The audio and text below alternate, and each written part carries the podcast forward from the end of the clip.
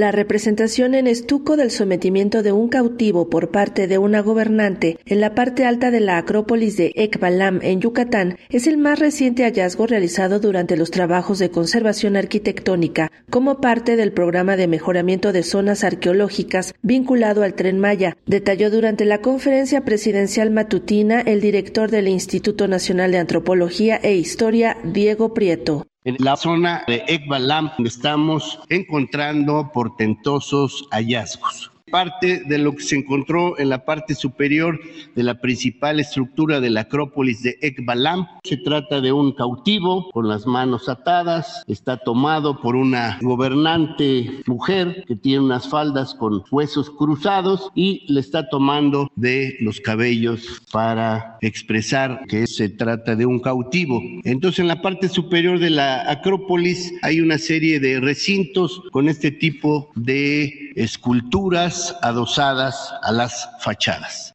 En la escena adosada a una fachada se observa a una gobernante ataviada con un faldón decorado por huesos cruzados, quien sostiene del cabello a un hombre atado de manos por la espalda. Se trata de uno de los hallazgos más relevantes que se hayan registrado durante los trabajos de construcción de la vía férrea en el sureste mexicano y por la cual se interviene una veintena de urbes antiguas como Uxmal, Palenque, Sibilchaltún, Oshkintok, Ichkabal, El Tigre y Tulum. En el tramo 2 vamos a intervenir y mejorar las zonas arqueológicas de Etzna y Xcalunquín en el estado de Campeche. En el tramo 3 estamos interviniendo Civichaltún, Uxmal y otras eh, zonas arqueológicas de la ruta PUC, como es el caso de Cabá, Oshkintok, Sayil, Xlapac, Labná y Chacmultún. En el tramo 4 vamos a poder apreciar Chichen Itza y Chichen Viejo. La otra zona sería la de Ekbalam. En el tramo 5 está Tulum. También vamos a intervenir en el Meco, cercana a Cancún, Muyil, al sur de Tulum,